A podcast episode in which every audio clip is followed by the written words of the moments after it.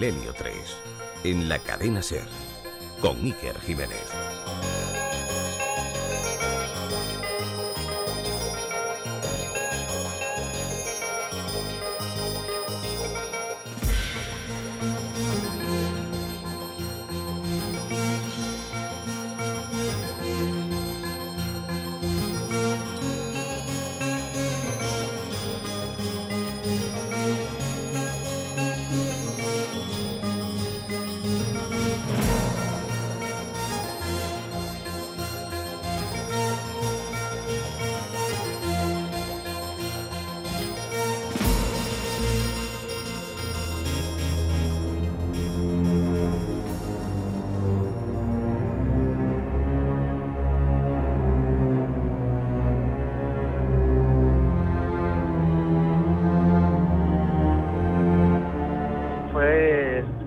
Madrugada del 10 al 11 de febrero. En ese periodo de tiempo, en ese espacio de tiempo, estaba durmiendo en la cama y cuando me desperté, no es que me despertase sobresaltado o con la respiración alterada, sino que me desperté, pues como a veces nos despertamos, como si nos cayéramos de algún lugar y, haces un, movimiento en la cama. Y fue ese movimiento el que, bueno, el que advirtió a, mi novia que estaba a mi lado y me preguntó que, ¿y eso a qué se ha debido? Y lo primero que yo le pregunté fue, por favor, ¿puedes buscar el, el Papa Francisco? I en Google, sin explicarle de momento nada más. Y después de mirar un par de, páginas en Google, eh, me dijo que no, que lo único que había por Francisco I era un rey francés, pero que de papa no había ningún resultado. Y yo ya fue cuando le, expliqué el sueño. Y el sueño consistía en que en la capilla Sixtina, recuerdo bastante bien que el techo eh, de la capilla Sixtina y desde una especie de, tribuna o de un lugar más, más elevado que el resto de la sala, eh, yo anunciaba al resto de cardenales que el Papa había escogido el nombre de Francisco I para, para el pontificado. Y de hecho se me quedó tan grabado en la mente porque en el momento de anunciarlo alguien me, me corrigió y me dijo, lo tienes que anunciar como su santidad Francisco I.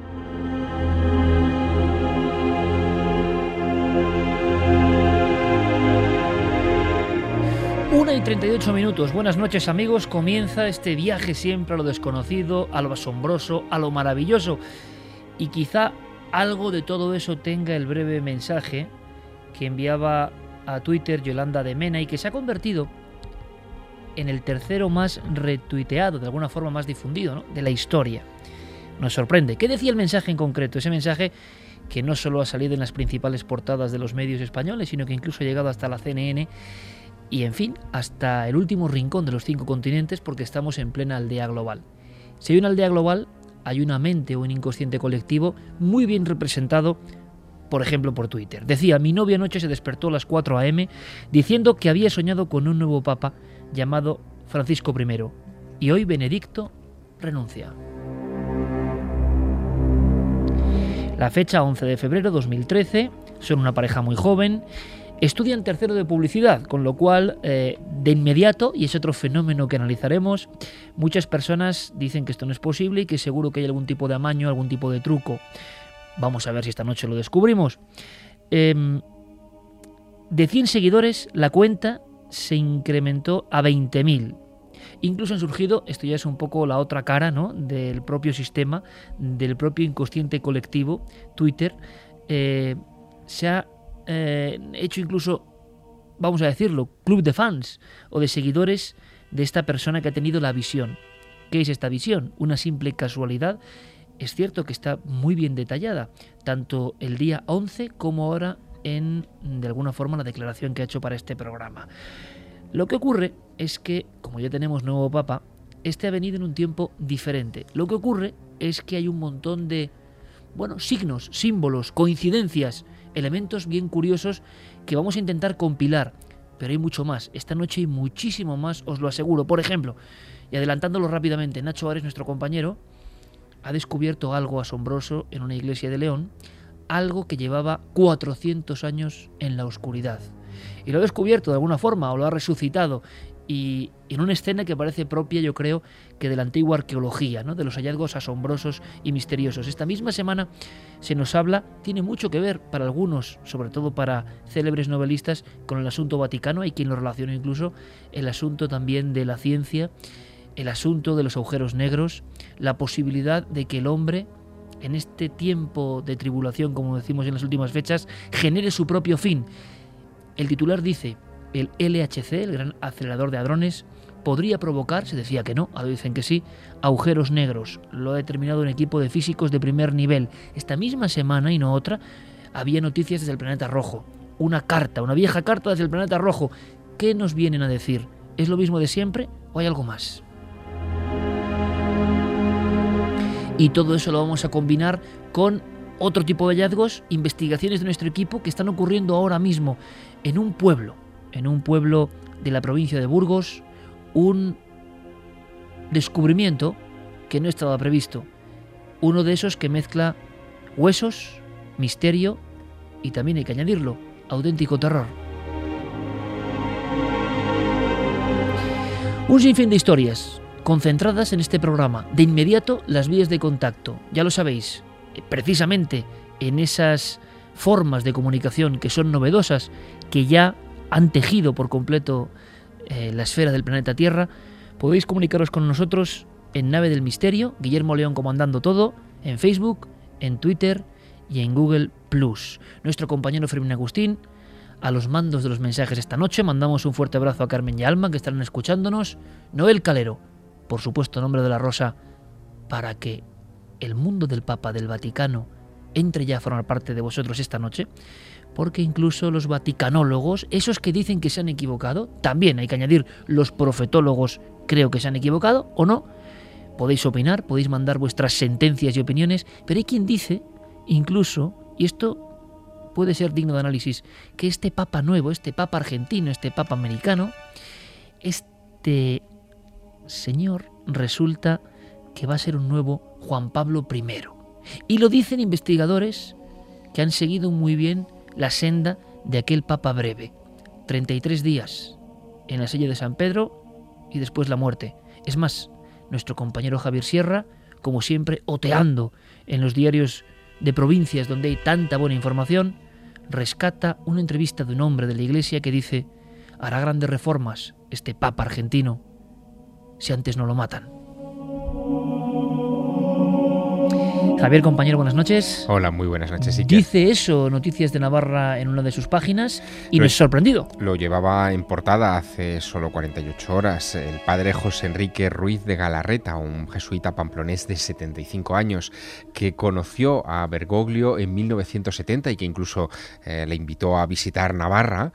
Eh, cuenta muchos detalles de su relación con el pontífice y dice exactamente lo que, lo que tú acabas de comentar. Dice, Bergoglio cambiará las cosas si no lo matan antes. Ratzinger se ha retirado por miedo. Las declaraciones de este jesuita son, eh, en fin, realmente sorprendentes porque mm, cuando le preguntan por qué virtudes destacaría del nuevo pontífice, él eh, dice, yo creo que miente menos que otros. Dice eso literalmente, dice es más sincero que otros gracias a ser menos partidario de los rituales y más llano. Eh, pero además eh, hace otra, otro comentario sobre eh, el estado de las cosas actualmente dentro del Vaticano y dice algo tan sorprendente como que la corrupción económica que hay en los partidos políticos se queda en nada comparada con la que sigue habiendo en el Vaticano. Hay que conocer más datos, en concreto, por ejemplo, de ese mensaje, porque estamos en otro tiempo, en otra nueva era. Grandes popes incluso del periodismo y de los medios de comunicación lo decían hace unos días. Eh, es un cambio de era lo que viene ahora mismo. La información ya corre de forma diferente. El análisis de la propia información ya es diferente. La capacidad de interactuar, por supuesto, también es exponencialmente distinta. ¿Qué hay que saber sobre ese Twitter en estos momentos de la noche? Ese Twitter que ha sido el mensaje seguramente más leído. Es decir, si alguien utiliza la portada de un periódico, no tiene la influencia de un mensaje en una cuenta, entre comillas, anónima. Es la gloria, también habrá miserias evidentemente, pero la gloria del sistema. Alguien, que es una persona cualquiera, le ocurre algo en su casa. Esa vivencia de un sueño premonitorio se convierte en un sueño compartido por miles de millones de personas. Es un poco milagroso también. Y lo estamos viviendo y es digno de análisis, como digo. ¿Qué más hay que saber? Javier Pérez Campos, compañero, buenas noches. Hola Iker, buenas noches. De este mensaje en concreto, de estas 140 eh, letras que tanto revuelo han causado. Pues mira, este mensaje, por ejemplo, eh, lo que más llamaba la atención es esa cantidad de retweets que había alcanzado, eh, que de alguna forma eh, es el reflejo perfecto del impacto que ese mensaje tiene en la red, ¿no?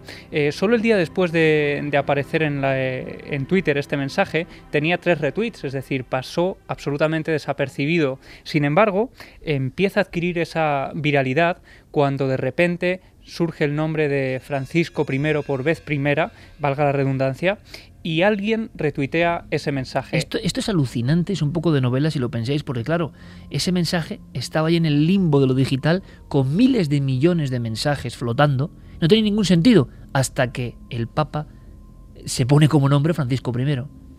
Y es a raíz de ese momento justo cuando el este tweet, eh, bueno, pues eh, llega a alcanzar más de, de 60.000 retweets, ¿no? Eh, como decías, llega a ser el tercer tweet con más retweets a lo largo de la historia de Twitter, de la corta historia de Twitter. El primero es del cantante Justin Bieber y el segundo de un jugador de fútbol americano que bueno pues había hecho unas declaraciones también es decir es decir que es el tweet más retuiteado de la historia de Twitter en lengua española claro en castellano y por supuesto también de personas anónimas, porque son personas eh, que no pertenecían al no mundo de la celebridades, claro. Claro, claro.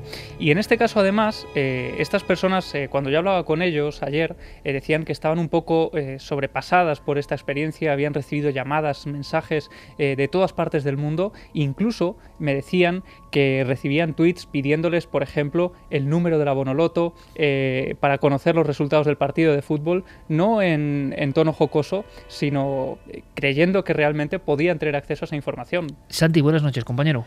Buenas noches, Iker. Eh, Tú que sabes si has estudiado publicidad, enseguida, y esto yo no sé si es una especie como de eh, autodefensa del sistema o no, surge la historia de un mensaje profético. Luego veremos, a mí me ha parecido interesante saber si en este tronco general de Twitter ha habido más profecías de otros temas.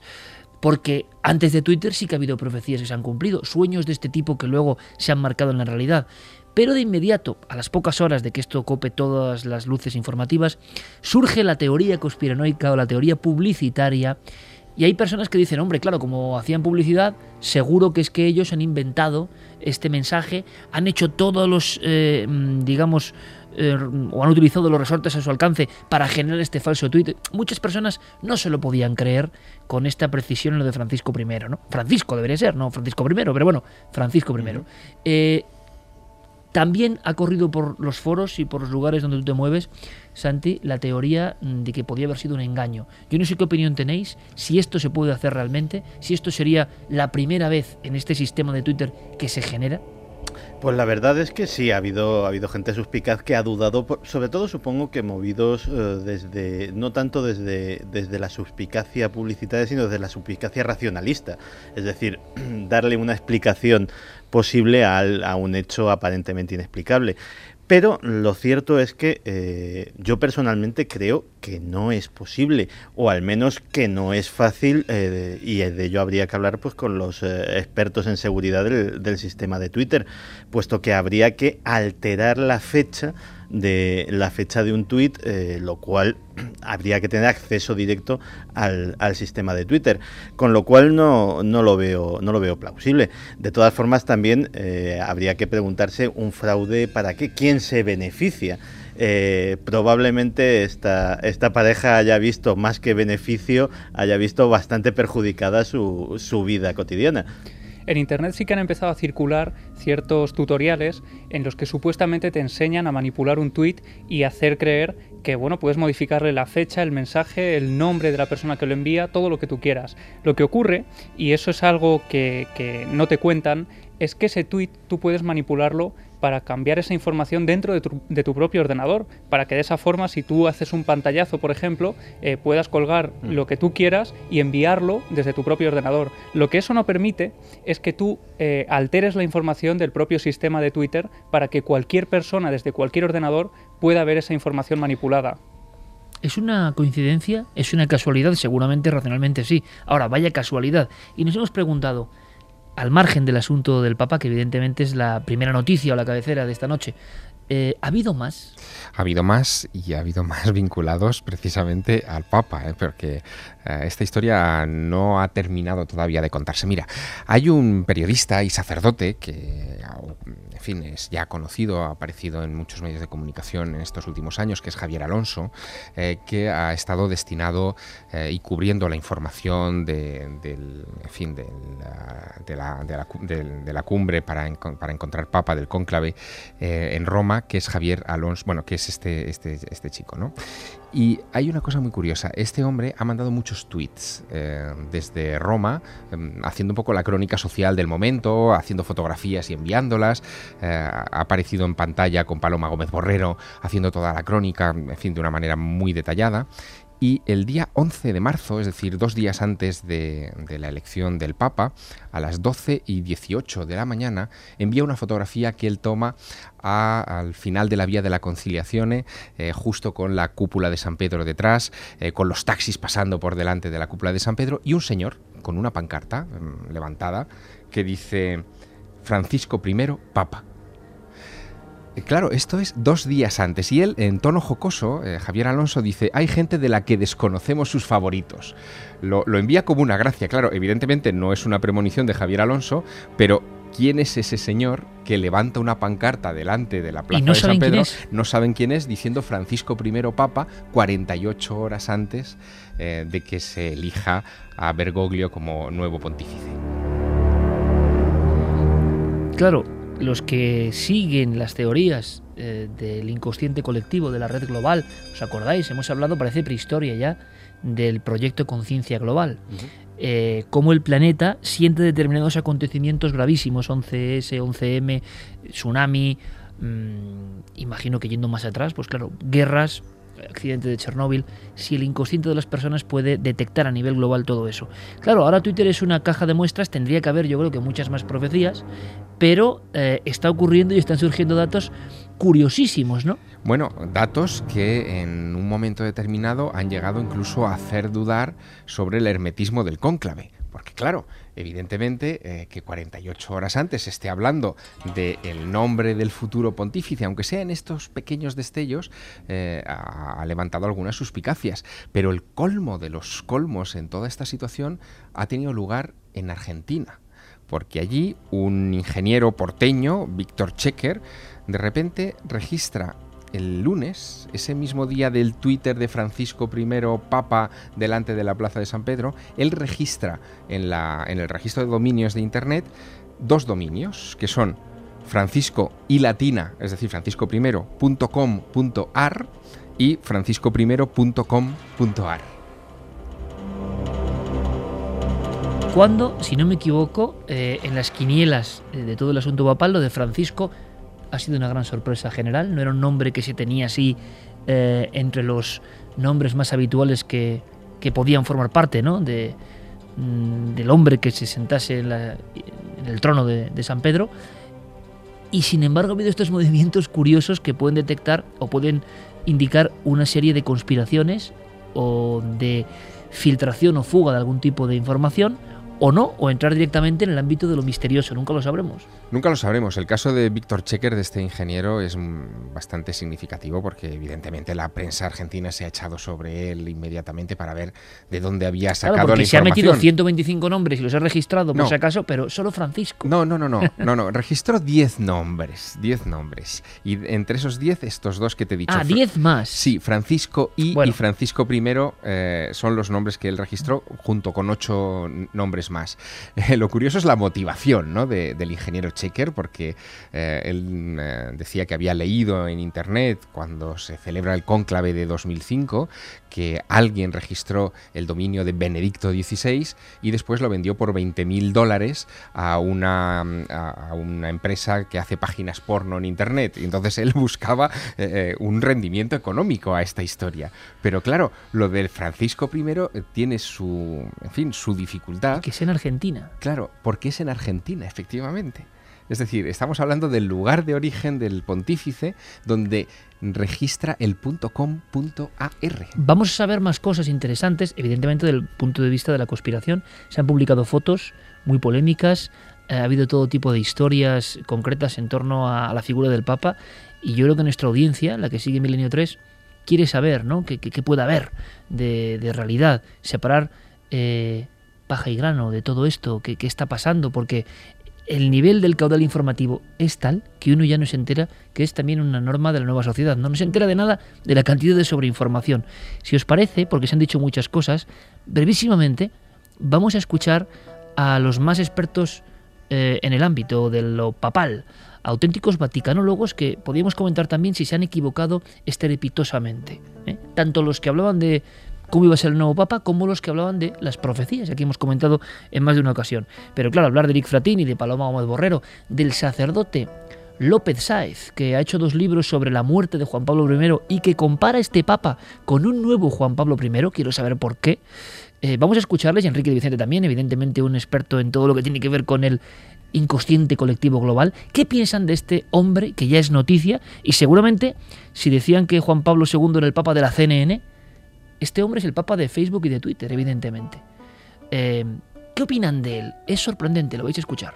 Primero una sorpresa, que duda cabe. Luego, si me pides analizar los, los hechos que se, ve, que se han visto hasta ahora de, del Papa, del nuevo Papa, pues yo te diría que, que yo creo que estamos cerca de tener un, un, Papa parecido a Juan Pablo I.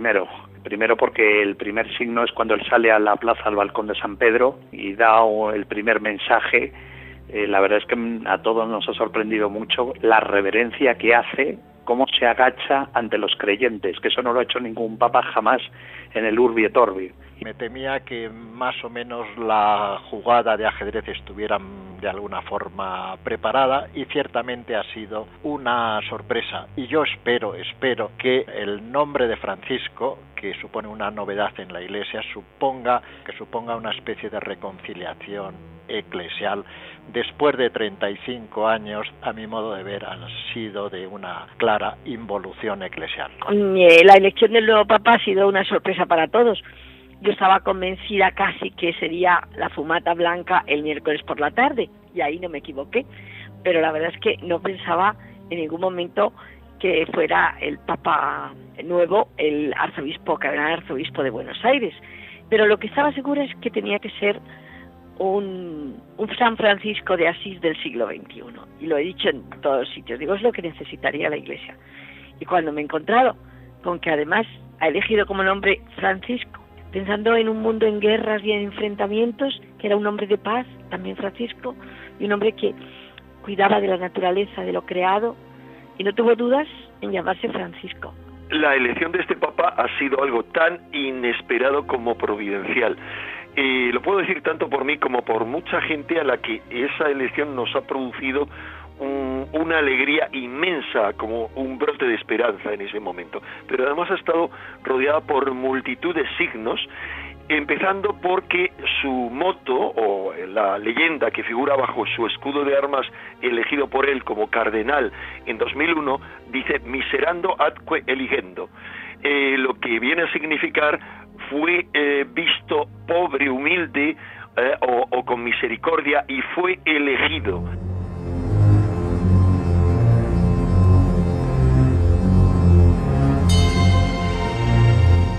Se habla mucho del 13 también, Santi, simplemente poniendo elementos sobre la mesa y que cada uno opine y nos haga saber su opinión, desde luego, a través de las vías de contacto.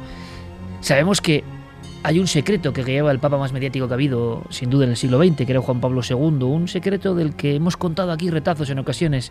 El día 13 de mayo de 1917 hay una serie de apariciones extrañísimas en Fátima que han generado mucha eh, quebradura de cabeza en la iglesia.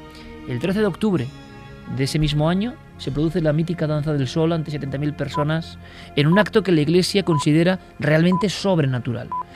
Em, el 13 de mayo de 1981, Ali Aska, que nadie sabe todavía exactamente qué hizo y por qué y quién le mandaba, hay muchas teorías abiertas todavía, intenta matar al representante de Dios en la plaza de San Pedro para los cristianos.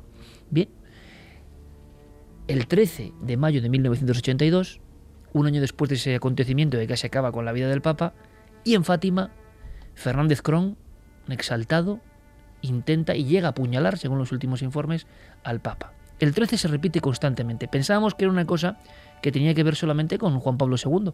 Pero Santi, me comentas que se está comentando mucho, eh, igual que redundancia, el asunto del 13 en torno a este nuevo Papa. Yo me sorprendo, es la, la velocidad de la información, la cantidad de cosas que se hablan ya de un hombre que que lleva ni una semana entre nosotros, ¿no? De alguna forma. Pues la vida del Papa Francisco parece que también ha estado dominada por el número 13. De hecho, fue ordenado sacerdote un 13 de diciembre y eh, fue electo Papa el día 13 del mes 3 de 2013, que sumadas todas las cifras también da 13. Eh, la sede estuvo vacante 13 días. Eh, la fumata blanca fue a las 7.06, que sumado da 13 el proceloso mundo de la numerología, ¿no? Sí, y bueno, se, ha, se, ha, dicho, se ha dicho en internet, aunque no eh, he estado cotejándolo y el dato no me parece correcto, pero ya para redondearlo, que salió al balcón eh, a las 20.13. Yo creo que fue un poco que fue un poco después, que además juntando la hora sería 2013 también. Con lo cual, pues ya se ha hecho toda una cábala numerológica alrededor de, del significado del 13, que Papa Francisco tiene 13 letras y Papa Argentino también tiene 13 letras. esos estudios están ya, eh, recorriendo el mundo digital, cosa que dice mucho del ingenio de las personas y de cómo estamos en un mundo distinto. Pero, un hay, mundo... pero hay algo más, eh, hay algo más vinculado de alguna manera, porque eh, el asunto de Fátima eh, y de las apariciones de Fátima también podría estar marcando esta situación. ¿Qué dice el tercer secreto de Fátima? El tercer secreto de Fátima predice que un obispo vestido de blanco ascenderá por una Roma en ruinas hacia una cruz y será abatido a disparos. Bueno, pues lo que también se está intentando encajar dentro de esa profecía es la primera visión, la primera imagen que hemos tenido del nuevo obispo o del nuevo, del nuevo papa. El Papa Francisco se presenta en sus primeras palabras como obispo de Roma eh, y va vestido de blanco, no lleva ningún tipo de adorno más, es una sotana blanca. Algunos han querido ver en él el obispo de la profecía de Fátima, nada menos. Un mundo de signos y de símbolos, evidentemente. Sorprende escuchar a vaticanólogos que, os lanzo la pregunta, han fracasado. Lanzo la pregunta a nuestros oyentes, por supuesto, han fracasado. Y los que hablaban de profecías concretas, San Malaquías y demás, han fracasado. Esto no se coge ya por ningún lado. Se ha roto la profecía. Algunos dicen, ¿es lo que quería el Papa Benedicto realmente? ¿Romper la profecía? Eh, pero es curioso observar cómo hablan de un nuevo Juan Pablo I. Mm. Pocas figuras tan misteriosas como Juan Pablo I, 1978, 33 días si no me equivoco, el Papa de la media luna según San Malaquías y que dura prácticamente eso en el cargo, ¿no? Y eh, que todavía no sabemos qué pasó con él realmente, con los elementos de su autopsia y, y con su óbito extrañísimo. Pero dicen que era un papa que quería una reforma brutal. Se está hablando de eso con este papa. ¿Qué opináis? Pues la verdad es que eh, tiene toda, toda la pinta. De hecho, eh, los primeros gestos de, su pontificado han sido muy, muy significativos. Ha renunciado, por ejemplo, a los ornamentos de oro. La cruz que llevaba era una cruz sencilla, era una cruz... Eh, hay duda de si es de plata o, o, de si es de otro metal, pero desde luego de oro no era. ha renunciado, por ejemplo, a cosas como, como eh, el que vayan a recogerle su, su, equipaje a la pensión. Fue él personalmente a la pensión al día siguiente a recoger y a pagar de su bolsillo el importe de la pensión. Eh, eh, cuando fue después de eso a ¿Le cobrarían la pensión? Esa es la pregunta, ¿no? El hombre Supongo que él insistiría. Tuvo redaños de... no sé. Pidió factura, ¿eh? O sea, que le cobraron. Sí, sí. Eh, acto de seguido fue a orar, como esta edición, a la Basílica de Santa María la Mayore y allí se encontró de cara con el cardenal Bernard Law, eh, un cardenal que ha sido acusado de, encubrir eh, cientos de casos de, de pederastia de sacerdotes y automáticamente le rehuyó y con gesto agrio dijo a sus acompañantes eh, no quiero que este hombre siga frecuentando esta basílica. O sea, gestos, eh, signos de, muy duros, trascendencia importante para quien los lee, ¿no? El nombre es importantísimo, es decir, eh, ya, y de hecho ya ha hecho declaraciones a este respecto, efectivamente lo hace por San Francisco de Asís, y su propósito, el mensaje que quiere transmitir al, nombre, al mundo eligiendo este nombre, es que quiere una iglesia pobre, para los pobres. Y es un jesuita. Eso dicho en, eh, en voz de un, eh, de un, miembro de la Compañía de Jesús, eh, deberían algunos echarse a temblar. ¿Por qué se relacionaba en cierto momento, yo os pregunto como ignorante absoluto en esto, el Papa Negro, famoso Papa Negro, algunas profecías y demás, todo muy nebuloso, con el tema de los jesuitas? Bueno, la denominación de Papa Negro es la del, la del general de los jesuitas que mm, supongo que sus enemigos eh, le llamaban así de una forma despectiva porque el atuendo era el de una sotana sencilla completamente negra. El, eh, Papa Francisco no era general de, los jesuitas, era el prefecto de la, de la, Compañía de Jesús en Argentina, pero hay un, hay un tiene, tenía a alguien por encima, evidentemente ya no. pero desde luego la profecía, eh, la profecía del Papa Negro realmente no sé de dónde sale. Se le ha atribuido a Nostradamus, pero yo, por más que he revuelto en las cuartetas de Nostradamus, no he encontrado nada parecido. A día de hoy no lo identificamos. No, no es un mito que, como una rémora, se ha acoplado ya a las leyendas modernas. Sí, porque la única pista que podría encontrarse en lo de Nostradamus, pero es muy, muy, muy forzado, es en la Centuria 10, Cuarteta 91, un texto que es bastante eh, ambiguo, que dice clero romano el año 1609, en la cumbre del año se hará elección, de un gris y negro de la compañía salido que nunca fue tan maligno. Pero claro, ahí no se habla de papa negro, se habla de compañía, de un gris y negro podía ser la mezcla de las órdenes franciscana y jesuita, pero todo esto es muy, muy forzado. Realmente no existe tal profecía del Papa Negro, pero los medios de comunicación la han estado repiqueteando una y otra vez. Es más, si os acordáis, en los días previos al cónclave se hablaba de los cardenales venidos de África como los eh, posibles candidatos eh, exacto, al Papa Negro, em, pero mm, todo esto carece de, de consistencia. Una vez más, los vaticanólogos, los expertos, los escriben libros de esto, se han equivocado todos no han visto entre los papables a este hombre. Y segundo, eh, los que han creído fielmente en las profecías, aparentemente, para concluir ya este bloque, se han equivocado. ¿Qué opináis? Bergoglio estaba, estaba en cierto momento descalificado como papable porque hay una tradición no escrita que dice que el segundo, Bergoglio quedó, quedó digamos, de finalista en la elección de, Benedicto XVI, que digamos que el que ha quedado mm, como, como segunda opción en un conclave anterior nunca sale. Entonces yo creo que por eso los vaticanólogos lo, lo retiraron prematuramente.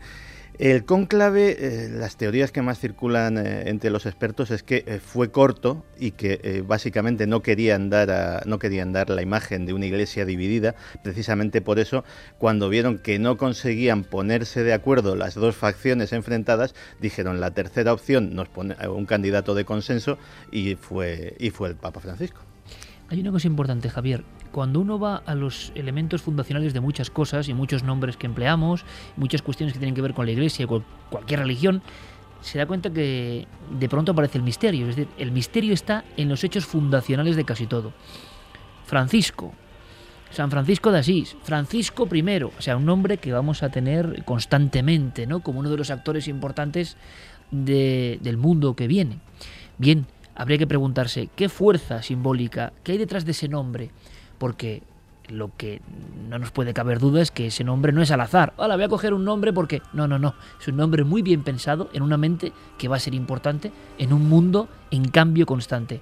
Si vamos, que lo ha hecho Javier Sierra, profundizando en ese nombre y en su historia, llegamos a un hombre y a un encuentro con el misterio. Así es, estamos hablando de la historia evidentemente de eh, Francisco de Asís, de San Francisco de Asís, y sobre todo del momento en el que Francisco de Asís se convierte en un visionario y eh, pone en marcha todo el mecanismo, en fin, que pondrá también eh, en la historia a la orden de los franciscanos. Y es un episodio realmente curioso que podría entroncar simbólicamente hablando con estas profecías que parece que no se han cumplido en absoluto. Eh, todas las profecías, la de Malaquías, la de Fátima, coinciden en un elemento fundamental y es en la mm, aparición de ese papa en medio de una Roma en ruinas, de una iglesia eh, absolutamente destruida, como una especie de visión profética eh, del mal destino que tendría esta institución. Pues bien, en el caso de, San Francisco hay un detalle en su momento de conversión, digamos, en el momento de iluminación, eh, que es muy significativo. Ocurre en el, otoño de 1205. En ese momento, eh, Francisco está caminando por su ciudad natal, por Asís, y eh, siente la necesidad imperiosa de aproximarse a una parroquia que está deshecha, sus paredes están caídas, el techo está desfondado y en uno de los rincones de esa iglesia todavía está colgado un crucifijo ante el que el joven Francisco decide arrodillarse para orar. Y ese crucifijo, eso lo cuenta San Francisco, lo cuenta Santa Clara también, eh, comienza a hablarle. Y le hace una pregunta, ¿no? En medio de esa oración le dice, Francisco, ¿No ves que mi casa se derrumba? ¿Que mi iglesia está en ruinas? Anda, pues, y repárala.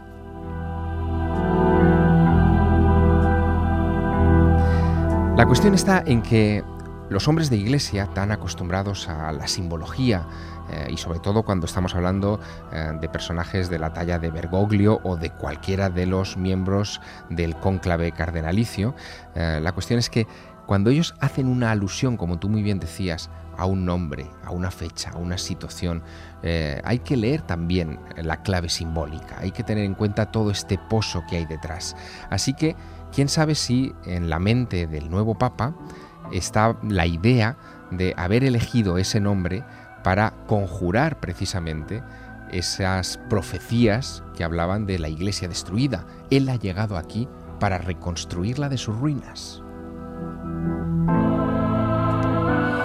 Ahora escucharemos vuestros mensajes, em, pero además este Papa, ya como retazo final, ha llegado con unos golpes cabalísticos sorprendentes, cuando menos. Se ha hablado mucho, Santi Javier, de un carnet concreto que ha coincidido con un premio concreto, una carambola sin más, pero según cómo se lea todo esto, parece que es una llegada bastante bendecida en lo concerniente a las suertes ¿no?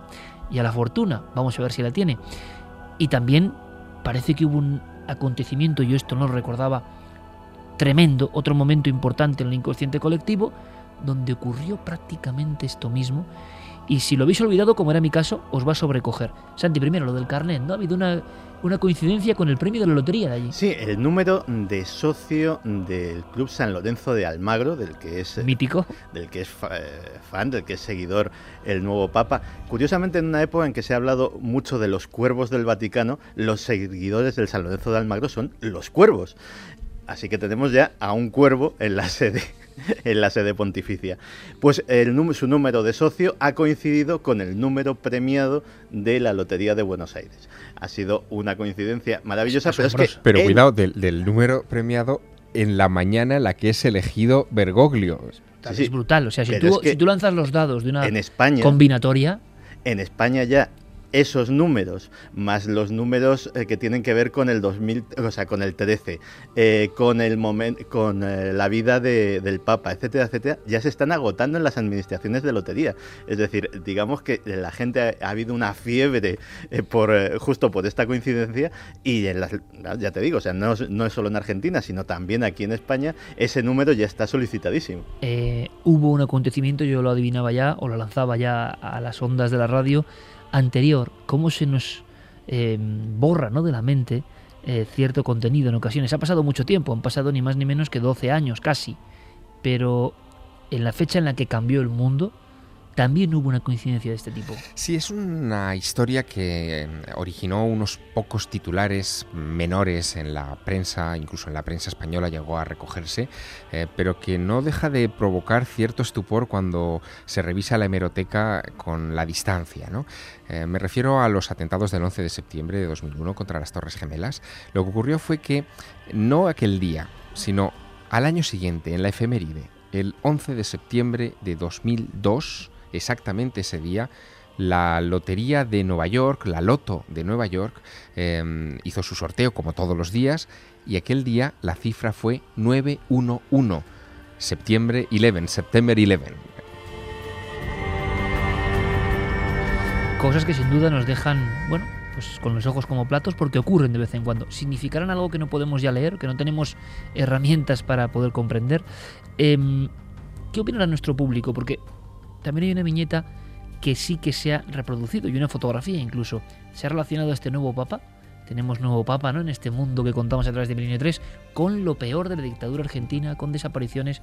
Y aunque sea luego con una frase santa, intentamos resolver que de verdad y que no, porque lo que está pasando ahora es que se lanzan las cosas, quedan en el limbo de lo perdido, que diría aquel, pero siguen vivas, ¿no? Nadie las descarta o, realmente las eh, resuelve. Fermín Agustí, compañero. Buenas noches, Iker. Vamos a ver, primera andanada, si te parece, de mensajes, porque imagino que el Papa genera todo tipo de reacciones. Me decía Guillermo León que en el Facebook eh, de Nave del Misterio había tenido por vez primera auténticos problemas. La gente, nuestra gente es súper educada, siempre es... Además yo creo que es algo que desde que nace Internet, el, el, milenario, milenario no es solo el seguidor de este programa o de estos programas, yo creo que es una forma de ser también.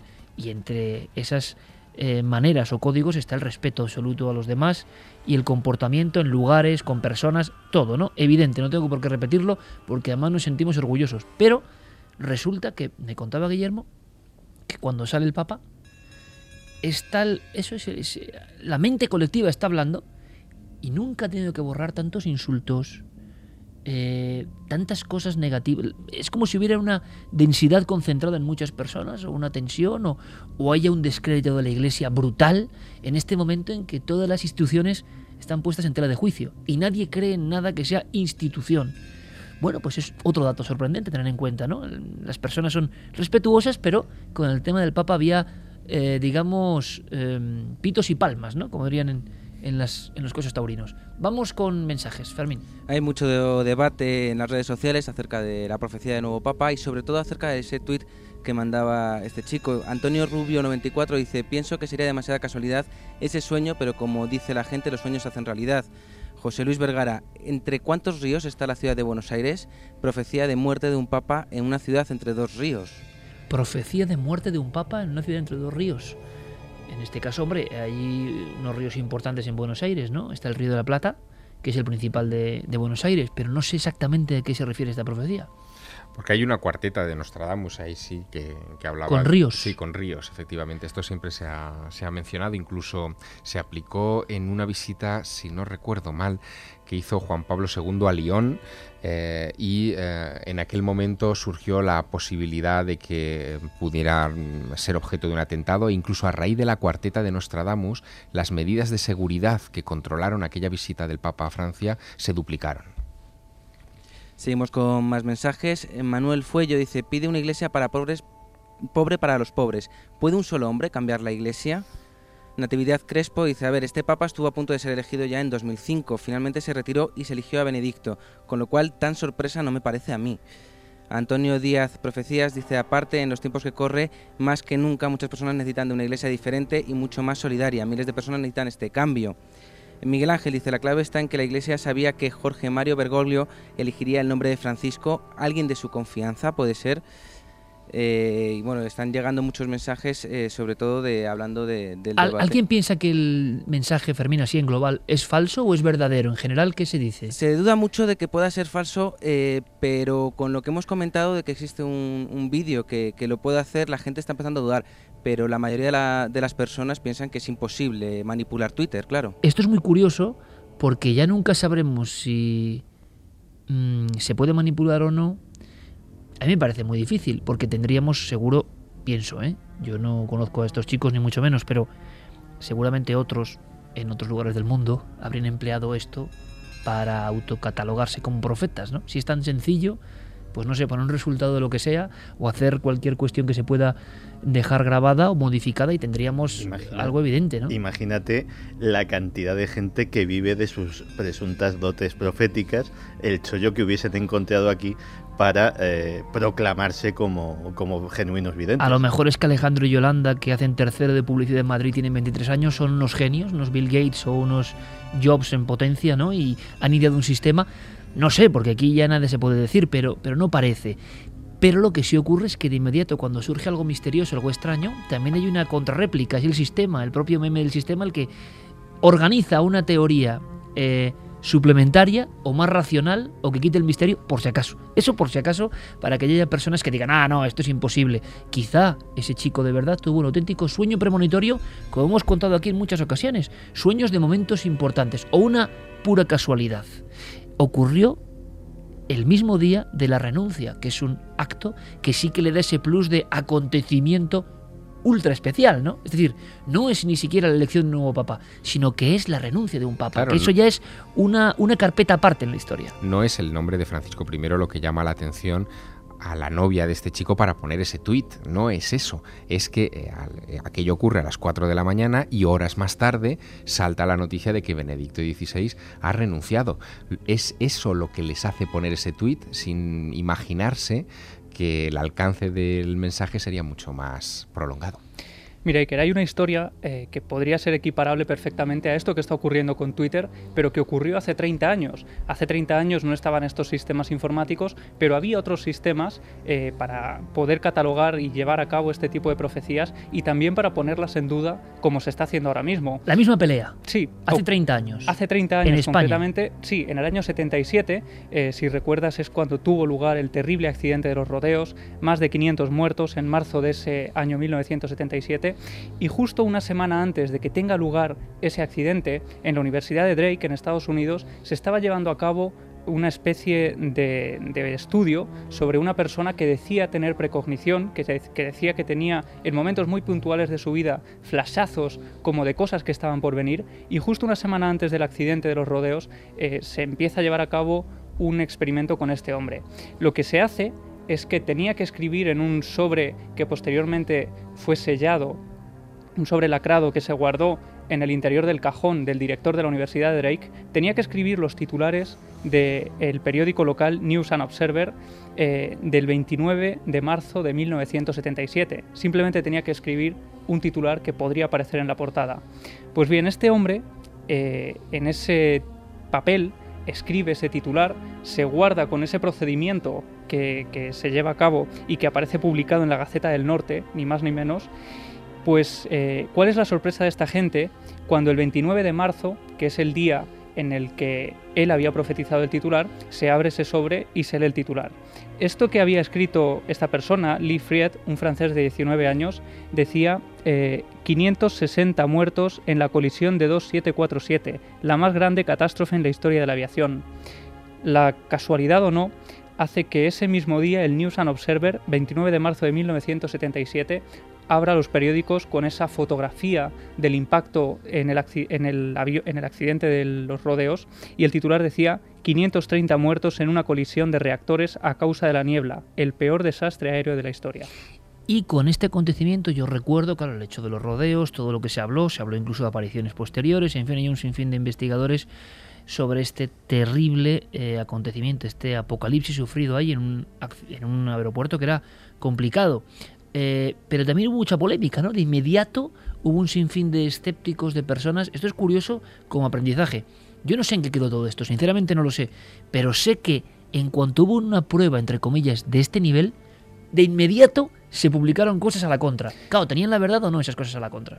En un principio eh, fue Bill Vick, el director de Relaciones Públicas de la Universidad de Drake, el que hizo pública esta información. Aparecía, como digo, en la Gaceta del Norte el 1 de abril de 1977. Se publicaba como una noticia absolutamente sorprendente, pero años después, este hombre, Bill Vick, aseguraba que, que Lee Fried, el francés que había pronosticado aparentemente ese titular, podría haber llevado a cabo algún eh, truco que desconocían las causas o la forma en la que lo había llevado a cabo, pero efectivamente eran incapaces de creer que esto pudiera haber tenido lugar. Y de hecho, eh, se pone en duda hasta tal punto que llevan a, este hombre, a este francés, al show de Larry King para intentar repetir el experimento eh, falsificándolo, es decir, intentando falsear el experimento. Y en ningún momento lo consiguen. Es incapaz eh, de repetir esa prueba. ¿no? Parece ser que si bien realmente había un truco de fondo, no quiso mostrarlo. Desde luego en Twitter no hemos encontrado profecías de este nivel. Si hemos encontrado en la prensa relación entre el Papa y la dictadura argentina. En un flash, Santi, ¿se puede contar qué hay de verdad y qué no? Pues vamos a ver, lo que hay de verdad es que efectivamente en 2010 eh, el cardenal Berdoglio es eh, llamado a declarar por un juez argentino en relación a la, eh, al secuestro de dos curas jesuitas, Francisco Jalix y Orlando Llorio, que fueron secuestrados por la dictadura durante cinco meses. Ellos tenían la impresión y eso y ahí es toda la razón de esa declaración, ellos tenían la impresión de que les había delatado el eh, cardenal Berdoglio, que antes les había reconvenido como su superior en los jesuitas por las actividades políticas que estaban llevando a cabo. Y mm, ahí está todo. Eh, a raíz de esa noticia se ha levantado un tumulto mediático sobre si el nuevo Papa colaboró con la dictadura argentina. Se ha llegado incluso a maniobras muy rastreras. Una de ellas es una fotografía en la que presuntamente eh, le está dando la comunión al dictador, a Videla. Eh, esa fotografía ya se ha comprobado que no es él. De hecho, se ha identificado a la persona, es eh, un sacerdote ya fallecido, Carlos Verón de Astrada, que daba la casualidad de que tenía unas gafas muy parecidas y que, mm, visto desde un ángulo trasero, se parecía a la imagen. Se ha elegido esa foto. Sí, sí, sí. Se parecía a la imagen actual del Papa, porque hay que recordar que en la foto en que fue tomada, eh, o sea, la época en que fue tomada esa fotografía, el Papa, lógicamente, sería mucho más joven y no tendría eh, ese aspecto. Eh, la polémica ha sido enorme, ha tenido que salir a la palestra un personaje tan poco sospechoso de, simpatizar con la dictadura argentina como el Premio Nobel de la Paz, Adolfo Pérez Esquivel, para decir que eh, Berdolio no había tenido absolutamente nada que ver eh, con estos asuntos, pero aún así la cosa está muy encendida, sobre todo, y aquí entra la política, porque Mm, es público y notorio que, el nuevo Papa tuvo en su día eh, sonoros encontronazos eh, con el matrimonio Kirchner, eh, tanto con el fallecido presidente como con Cristina Fernández, y los seguidores de los seguidores del kirchnerismo, pues digamos que son poco amigos de este nuevo Papa, hasta el punto de que Argentina, esto es curioso, es uno de los pocos países que no pudo seguir en directo en televisión la elección del nuevo Papa. Es decir, la, programación estaba en otra cosa. En ese momento, en el Parlamento argentino, había un, em, había un homenaje a Hugo Chávez. Eh, parte del Parlamento, eh, la oposición, pidió, por favor, que eh, en vista de que bueno que el nuevo papa de argentino etcétera etcétera hacen un receso eh, para bueno por lo menos enterarse de la noticia y, poner la televisión un rato. El presidente de la mesa dijo que para nada que en absoluto y la ceremonia siguió adelante. Con lo cual eh, vemos que digamos las afinidades entre el gobierno actual de, Argentina y el nuevo papa no son las relaciones no son precisamente cálidas. Para que veamos los ah, gestos de este nuevo papa los que está dando al menos en estas primeras horas de pontificado hasta dónde llegan, eh, hay una noticia de última hora que dice que eh, el Papa va a recibir eh, en su primera audiencia a un jefe de Estado a Cristina Fernández de Kirchner en el Vaticano, cuando Cristina Fernández de Kirchner, eh, mientras él era eh, cardenal en Buenos Aires, eh, en fin, rechazó audiencias con él en más de 20 ocasiones. Esta es la balanza de la situación y la actitud de este Papa que recibe a su mayor enemiga el primer día que va a plantar cara ante los jefes de Estado del mundo. De hecho, se dice que va a ser probablemente más que una audiencia al uso, que probablemente hasta almuercen juntos, es decir gestos y símbolos que entran dentro del mundo de lo Vaticano, que hemos seguido como es nuestra obligación con todo el detalle e intentando también deshojar la margarita del misterio. ¿no? Le voy a pedir a Noel Calero, nuestro compañero, que busque una sintonía muy especial que es Rendezvous eh, de Jean-Michel Jarre, porque siempre me ha conectado a mí con un fenómeno muy concreto que tiene que ver con el espacio y también con el ser humano, con el hombre, porque el titular decía algo de, efectivamente, el LHC, ese maquinario prodigioso del hombre para intentar descifrar los misterios profundos de la materia, como el bosón de Higgs, podía tener algún tipo de problema. Y se habló durante un tiempo de agujeros negros. Muchos sonrieron, se hizo un estudio y se dijo que, bajo ningún concepto, generar una especie de microagujero negro sería algo catastrófico, sería algo muy peligroso. Ahora parece que la cosa ha cambiado.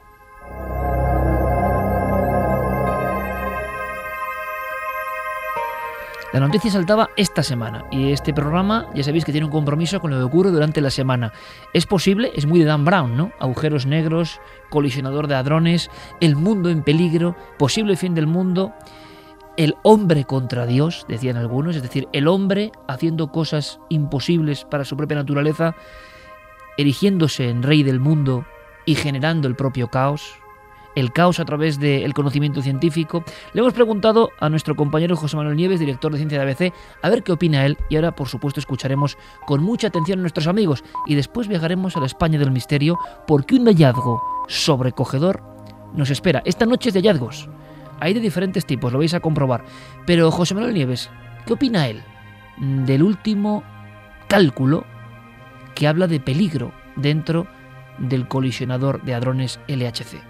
Nos acordamos todos de la polémica que hubo hace unos años antes de que se pusiera en marcha el LHC, el gran colisionador de hadrones, y, y la polémica era que según algunas leyes de la física, al hacer colisiones a la velocidad de la luz entre partículas, eh, que se liberarían energías no vistas en la Tierra desde los tiempos del Big Bang, pues una de las consecuencias podría ser la formación de un agujero negro. Entonces, eran microscópicos, pero agujeros negros al fin. Y algunos pensaban que esos agujeros negros podrían ser peligrosos para la Tierra. ¿Qué pasa? El LHC se ha puesto en marcha, eh, se han hecho miles de millones de colisiones y no ha ocurrido nada porque la verdad es que no ha ocurrido nada y eso se ha olvidado. Sin embargo, en el campo de la física teórica, los físicos han seguido mm, estudiando esta posibilidad y han seguido explorando eh, eh, la posibilidad de que sí efectivamente surjan microagujeros negros. Y en ese sentido se acaba de publicar en el Physical Review Letters, que es una importante eh, revista de, de, física teórica, el estudio de dos investigadores de la Universidad de Princeton que han descubierto que en determinadas condiciones efectivamente esas colisiones de partículas pueden provocar mini agujeros.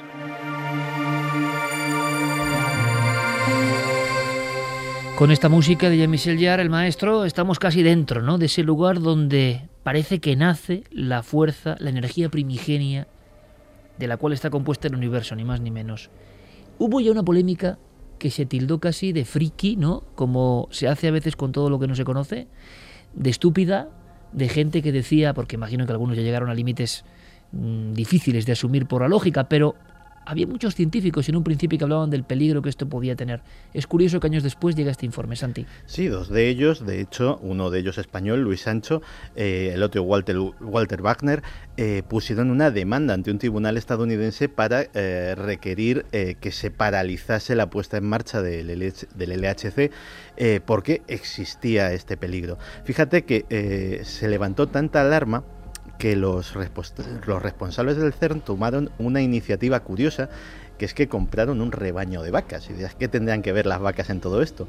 Pues compraron una gran cantidad de reses para colocarlas en los pastos que hay sobre el túnel y para que la gente viera que no les sucedía absolutamente nada, que aquello no emanaba ningún tipo de radiación perjudicial, que el ganado estaba completamente bien y que bueno, si los animales estaban bien, pues aquello no podía ser peligroso. Santi, hemos pasado de la religión a la ciencia y la ciencia también tiene sus símbolos, ¿eh? hay que reconocerlo. Bueno, en el Fermilab hicieron lo mismo en su día, solo que esta vez eran búfalos y también existe eh, en el acelerador que hay allí, pues para también para dar a conocer o para dar a entender que aquello es completamente inocuo, un rebaño de búfalos que están allí pastando sin otra obligación y sin eh, otro propósito, más que tranquilizar a la gente.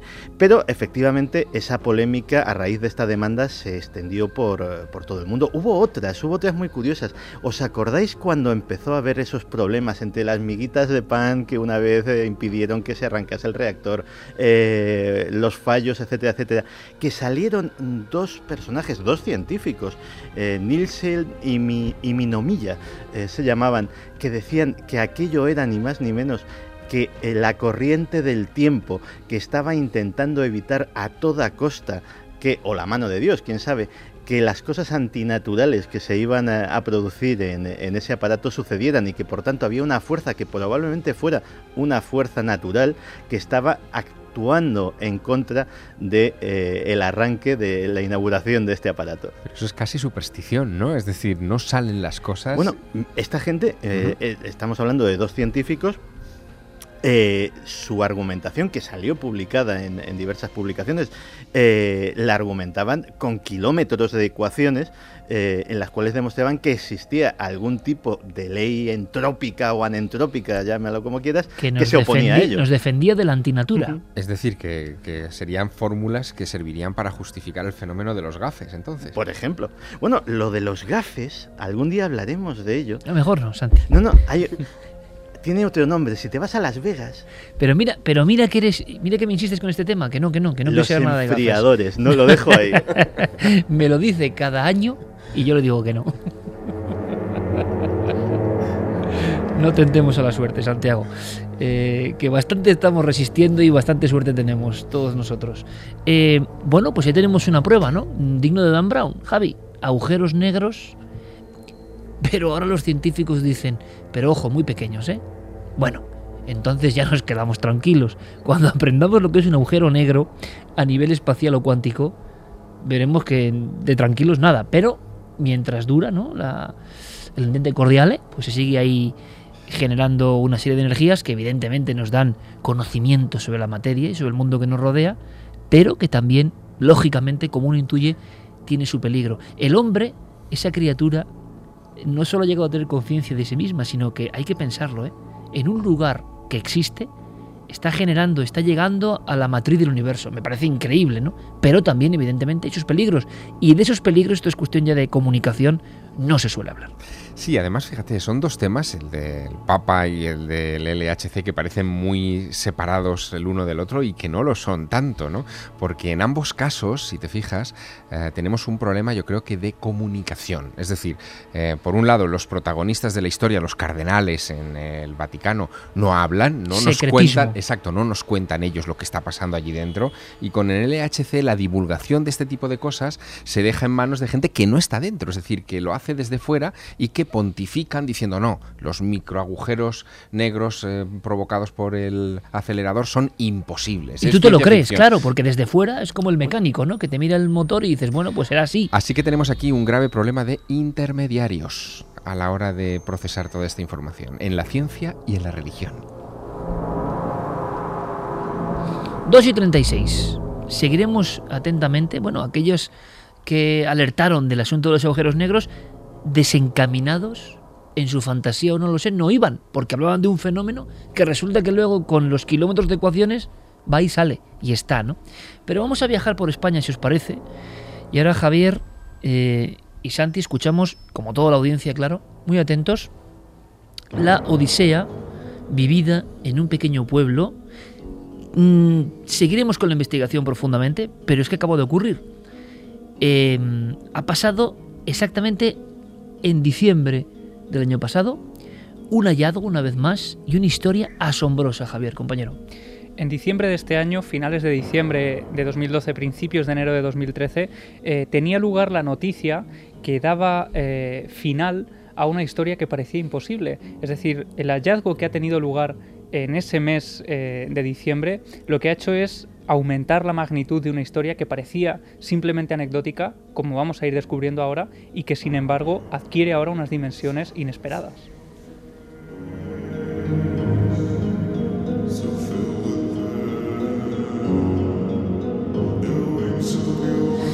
Aquí tenemos una serie de escenas. Muchas veces las escenas están indicando algo y es un programa de símbolos, evidentemente, de lo digital a la religión, de la religión a los confines de la ciencia. Queda el misterio puro y duro, que sé que os gusta, a nosotros también. Y en España sigue habiendo huecos para la sorpresa. Creemos que todo está mapeado y escaneado, pero no. Sigue habiendo huecos para la sorpresa. Y la eterna relación entre fenómenos no muy bien explicados y la muerte, la muerte desgraciada sobre todo. Bien, hay una serie de diapositivas de vivencias de personas en un lugar. Empezamos por ahí, Javier. Sí, este lugar eh, de momento no podemos decir el nombre eh, porque tenemos que verificar eh, pues ciertos datos, pero ocurre en una pedanía del condado de Treviño, cerca de Burgos. Casi nada. Claro, un lugar ya con misterio. Y la historia empieza hace 20 años. Hace 20 años, Clara, la persona con la que hemos hablado, vive una escena un poco extraña, poco habitual de la que no se tenía constancia en el pueblo y que se fue repitiendo en años sucesivos. Si quieres, vamos a empezar escuchando a Clara contándonos un poco eh, acerca de su hermana, que tiene un papel muy importante en esta historia. Mi hermana mayor tenía una enfermedad eh, de inmunodeficiencia que es muy rara, se llama síndrome de Wisto-Caldrich, estaba mm, en peligro constante, o sea, era una enfermedad de deficiencia inmunológica muy fuerte. Si yo recuerdo desde pequeña, pues mm, Clara, no entres a ver a Candelita con las manos sucias, eh, cámbiate la ropa de la calle, ella siempre tenía que estar en la cama, la sacaba muy pocas veces, mi hermana se pasó su corta vida en la cama postrada.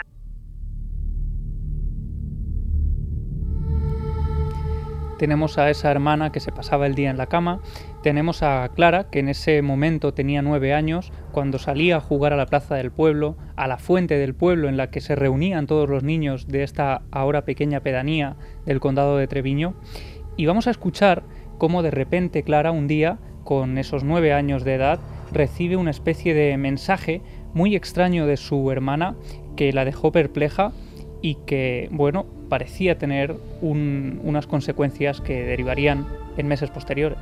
En el pueblo teníamos una fuente y entonces allí pues siempre por las típicas guerras de agua y tal.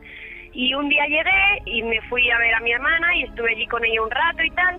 Y le dije, bueno, pues me voy que he quedado con las chicas que vamos a la fuente. Y me dijo, muy seria, como decía ella todo, no vayas a la fuente. Yo le dije, ¿por qué no? Y me dijo, Clarita, no vayas a la fuente que sé que hay muertos. Pero, pero ¿cómo sabes eso? Tú no vayas a la fuente que hay muertos.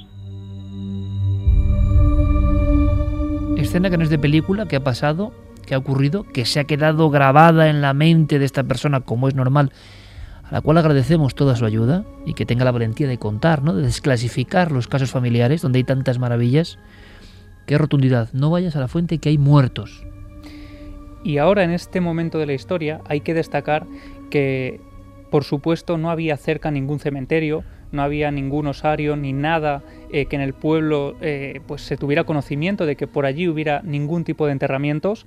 Y por supuesto eh, en un momento determinado Clara creía pues que esto se trataba de una especie de, de, forma de su hermana de evitar que saliera a la calle para jugar y que se quedara en casa con ella pues para hacerle compañía no lo que ocurre es que eh, en ese momento ella no vuelve a decir absolutamente nada más, su hermana no vuelve a tocar el tema, pero años después, cuando ya se había olvidado casi por completo de aquella historia que no había compartido con nadie, parece que ocurre algo que vuelve a traerle esta historia a la memoria.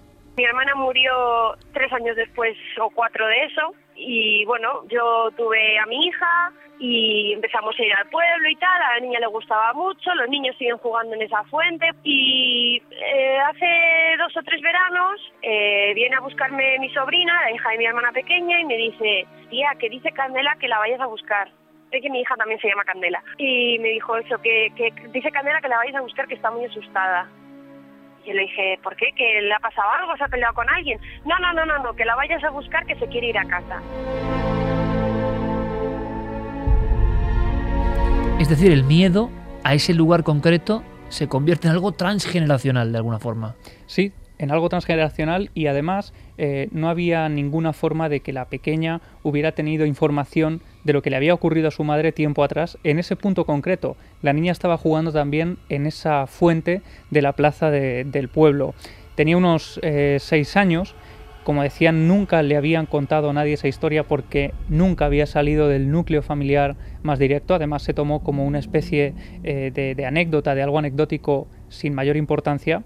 Pero cuando su madre va a por la niña a la plaza del pueblo y se la encuentra completamente atemorizada, es cuando eh, vuelve a surgir la historia de los muertos en la fuente del pueblo.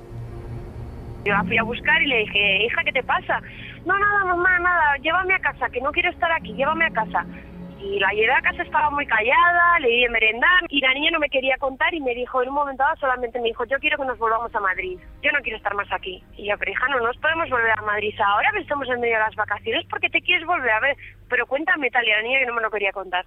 Total, que ya por la noche mi marido fue a acostarla y le preguntó pues qué, qué, qué le había pasado y entonces ahí fue cuando la niña le dijo, es que papá, es que he visto un fantasma en la fuente. Y mi, mi marido le dijo, mm, ¿cómo vas a haber visto un fantasma? ¿Por qué sabes que era un fantasma?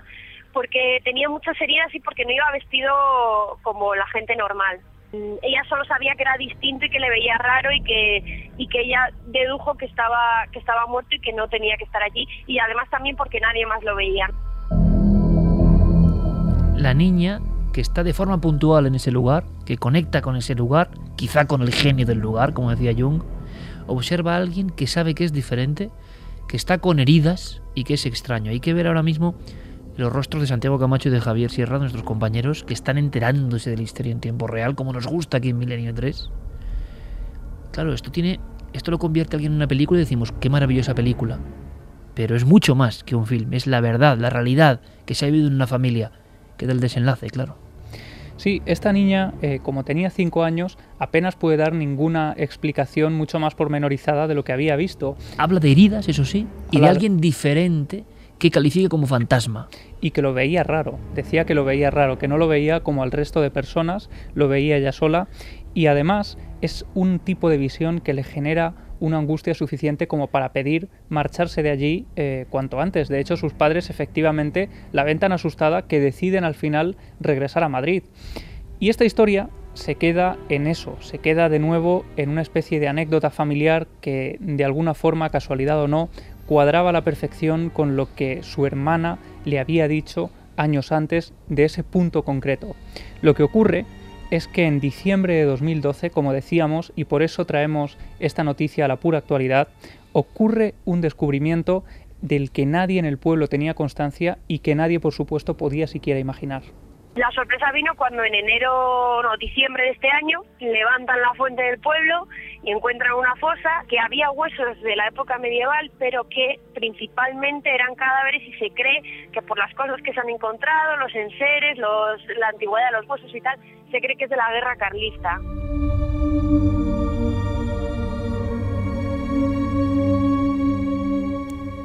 Hallazgo diciembre, o sea, hace dos meses. Sí, diciembre de 2012 aparecen esos huesos, esos eh, pues restos de, seres, de bueno, de, miembros humanos que decían que pertenecían a la guerra carlista, esas personas, y de hecho en el pueblo eh, se hablaba ya de una tradición entre la que los vecinos, los propios vecinos, se señalaban unos a otros porque los antepasados de este eran carlista o no lo eran. Así que había una especie de cruz entre los propios vecinos que se llegaban a reconocer unos a otros por esas, esa serie de características. ¿no? Bueno, esos largos estigmas ¿no? ocurren en muchas partes de España, sea cual sea la batalla, sea cual sea la procedencia, esas diferencias, por desgracia, ¿no? tan propias de un país tan cainita como es el nuestro. Pero claro, una fuente, 2012, unas obras de acondicionamiento, una casualidad, huesos que no se sabía que estaban debajo de un lugar como la fuente, que ya de principio le suena a uno como insalubre, no es el mejor sitio para enterrar. Claro, evidentemente las paletadas de tierra de olvido dejarían ese solar y luego se construyó la vida. Pero qué veía la niña, ¿no? ¿Y por qué esa niña enferma, postrada en una cama, le aconsejaba a su hermana no vayas allí que hay muertos? ¿Cómo es posible que los niños sepan lo que no sabían los operarios que excavaban ahí? Y estamos de nuevo ante la visión grafiquísima, ¿no? De alguna forma, de esos niños que sobre todo en ciertas edades yo creo, ¿no? representan la esencia del ser, la, nuestra versión más clara, lo que en algún momento fuimos, y que seguramente esa esencia del ser que ellos mantienen sigue en contacto con los principios fundamentales de la naturaleza, entre los cuales debe estar la visión del otro lado de vez en cuando, fragmentos de ese otro lado que no se acaba de marchar. ¿no? Pero la historia, compañeros, Santi y Javier, es para quedarse de espaldas Ojalá podamos tener pruebas de todo esto para mostrároslo, pero es tan actual lo que ha pasado que yo creo que había que mostrarlo radiofónicamente primero y segundo, qué valentía también, ¿no? Porque estos son secretos que una cosa es que nuestros oyentes, ¿verdad?, digan, frotándose las manos algunos, otros con la manta, qué maravilla, qué, qué fragmento de, de historia tremenda, pero hay que pensar en la familia, que son personas, que tienen su hija, que lo han vivido, que no es algo que les entusiasme precisamente y que ha habido que sacar casi con tenazas, Javi. Sí, y precisamente por eso no damos tampoco demasiados detalles aún, porque eh, nos consta que en ese lugar pues el estigma ¿no? que hablábamos antes y esa creencia también en el respeto por los eh, fallecidos pues eh, es tal que hace casi imposible que se pueda hablar de esto con la naturalidad con la que nos hablaba la testigo. ¿La niña enferma sabía algo? ¿La niña enferma sabía de ese lugar y luego la niña que esporádicamente viniendo de otro mundo, que es la gran ciudad, llega al pueblo, de inmediato detecta algo que para la mente más racional pues será un cuento de niños, ¿no? Una casualidad. Los casos con niños son los más difíciles de investigar también. Aquí quizá lo que lo que sería interesante desde nuestra óptica, pero hay que poner mucha pedagogía de por medio, es saber si eh, aquella vivencia de hace unos meses todavía sigue presente en la memoria de la niña. Eh, porque muchos de estos eh, niños pueden tener una visión imaginaria y después se olvidan, pero si la, vivencia es real, va a dejar una huella en la memoria perdurable y eso es lo que habría que testar. ¿no? Bueno, por lo que a nosotros nos decía la madre, la niña meses después pudo volver al pueblo, volvió a jugar con los amigos en esa zona y nunca volvió a ver esa extraña figura, lo cual para ella decía que le daba más autenticidad a esa visión porque de alguna forma no era una imaginación que ella veía constantemente, sino que fue algo puntual que se manifestó quizá en un momento determinado y que no volvió a repetirse. Luego la descripción, ¿verdad? Que no es un fantasma al uso, no es un fantasma muy creo yo, de imaginación de niños, a no ser que el niño, la niña haya visto algún fragmento de alguna imagen, pero lo definía con heridas, con heridas como de guerra, ¿no? Seguiremos investigando, me parece apasionante porque España nos sigue dando sorpresas. Y otras sorpresas, compañeros, vienen de mucho más lejos, vienen del planeta rojo. Yo quiero preguntar a nuestros compañeros y quiero saber vuestra opinión, ¿qué ha pasado? También noticia de impacto, de repente noticia a nivel mundial, tengo varias cuestiones aquí pendientes. El nombre es Grotzinger, ¿no? Sí, John Grotzinger. Y yo pregunto, ¿pero este no era el mismo tipo, que me, van a permitir la expresión, que fue corrido a gorrazos, ¿no? De alguna forma, por los propios científicos cuando él se adelantó? Parece que como el atleta que salta o que sale de la línea de salida eh, demasiado pronto, ¿no? Y le amonestan por eso. Él ya dijo hace unos meses algo de vida y Marte y enseguida la propia comunidad científica, que ahora le aplaude, le hizo retractarse poco menos. De nuevo suena el nombre de Grotzinger y suena por estas palabras que vais a escuchar. Hemos encontrado un entorno habitable que es tan benigno y apto para la vida que probablemente si este agua estuviera cerca y ustedes estuvieran en el planeta podrían bebérsela. Agua que se puede beber en Marte. Han llegado fotografías que yo le decía, digo, la, montaña esa que hay al final entre Zara de los Atunes y Barbate, se aparece la misma montaña, o sea, uno compara las fotos y dice, lo que está, esta especie prodigiosa, lo que está llegando a hacer, ¿no? Son fotos de Marte, yo no tengo duda, digo yo, ya dudo de todo, pero a una calidad de alta eh, definición, parece uno que está casi caminando. Guillermo León ha colgado algunas de las imágenes. Yo no sé, Javi, si Guillermo ha colgado ya también la información y tú también lo has hecho sobre el hallazgo de Nacho Ares, que luego comentaremos, ocurrido en una iglesia de León. Sí, Guillermo tiene ya la, información, vamos a, corroborarlo, pero iba a colgar esas fotografías que desde luego eh, son impresionantes. Bueno, pues hallazgos de todo tipo. Este en el planeta rojo. Claro, ahora vienen las dudas. ¿Por qué todos los teletipos, yo que soy un antiguo, vuelven a hablar de NASA, vida, Marte? Vuelven a hablar el martes de esta semana, el martes día 12, eh, cuando John Grotzinger, eh, al frente de una rueda de prensa que transmite eh, la televisión de la NASA y que inmediatamente es recogida por los medios de comunicación de todo el mundo, hace un anuncio singular.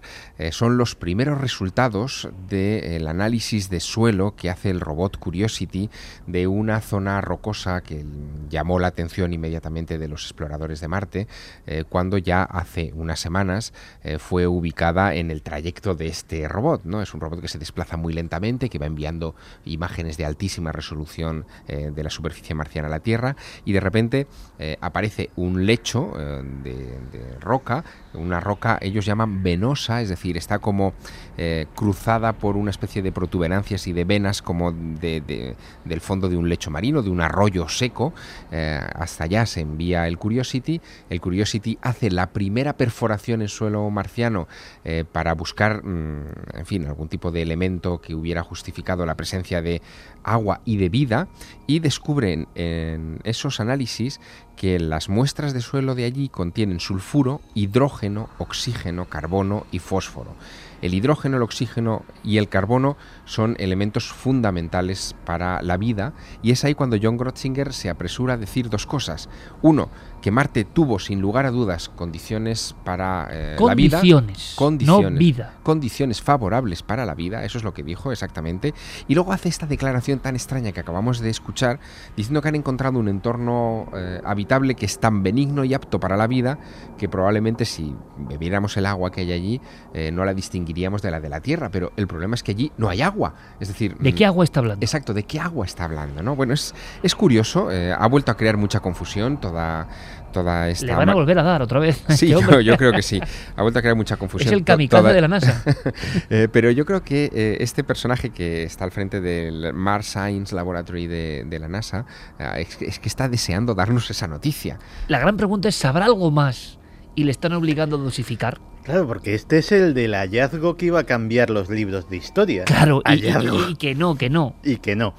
Eh, da toda la impresión, o sea, no, no quiero ser frívolo. Ojalá. Pero da toda la impresión, o sea, y esto es una opinión hiperpersonal, de que este tío sabe algo que no le están dejando decir y que de vez en cuando se le escapa alguna. Eso es buenísimo, Santi. Es decir, alguien sabe algo y está, bueno, pues casi con camisa de fuerza, ¿no? Y como se vaya un poco de la lengua, le van a amonestar. Están dosificando, imagino, pero aquí cualquier tipo de error es tremendo. Y por otro lado, es la humanidad la que tiene un deseo tan asombroso de no ser los únicos en este espacio infinito, que enseguida cuando hay el más mínimo resquicio, nosotros mismos, toda la prensa, todo el mundo, eh, de inmediato casi quiere leer el titular, queremos leer el titular. ¿Os imagináis una cosa, compañeros? ¿Os imagináis que después de tanto escrito, leído y profetizado sobre el 2012, ya no solo tengamos renuncio del Papa, eh, hayamos descubierto el bosón de Higgs, sino tengamos evidencia de vida en otros mundos, entonces podremos empezar a pensar que estamos en un cambio de era, ese tan cacareado cambio de era, absolutamente real. Es decir, el mundo se parece muy poco a lo que conocieron nuestros abuelos y nuestros padres. Y estamos viviendo y estamos pudiendo contarlo, pero estamos en esa franja, en esa línea roja exacta. ¿Creéis que lo de Marte al final va a darse o que va a quedarse nunca mejor dicho en agua de borrajas? A ver, Curiosity está resultando ser un prodigio de la tecnología como nunca habíamos visto hasta ahora, no solo por las imágenes, la capacidad del robot de maniobra, de análisis, es cierto que se mueve muy lento y que sus informaciones llegan con cierto retraso a la opinión pública, pero eh, yo creo que nos va a dar una gran, enorme sorpresa en cualquier momento.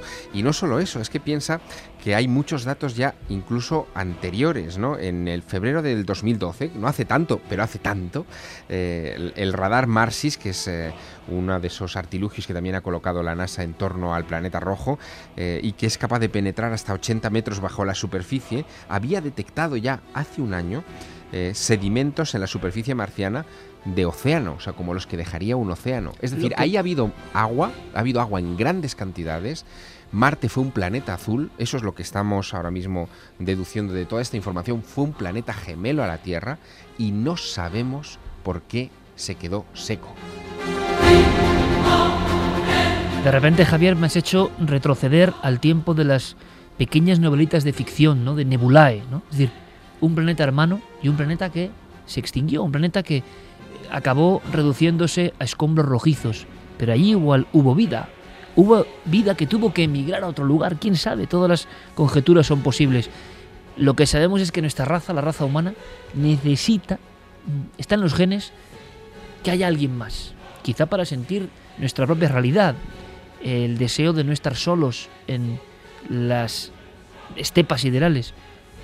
Y también parece que hay una especie como de impotencia al ver que las noticias eh, no son de alguna forma las definitivas. ¿no? Queremos ver ya las imágenes de microbios, de pequeños organismos, aunque sean microscópicos, demostrando que el milagro de la vida está mucho más lejos de nuestro planeta azul. ¿Te imaginas que la Curiosity vuelve a hacer otra cata con su perforadora en alguna otra roca en estos próximos meses y de repente brotase agua?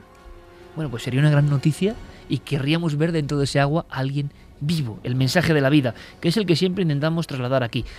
Santiago, compañero, mañana nos vemos, como siempre, con cosas maravillosas y muy interesantes y un debate que va a dar mucho que hablar. Ya lo Cuarto milenio. un abrazo. Hasta mañana, compañero. Oye, Javier, por cierto, que sigue tu triunfo, ¿eh? Vas de récord en récord, amigo.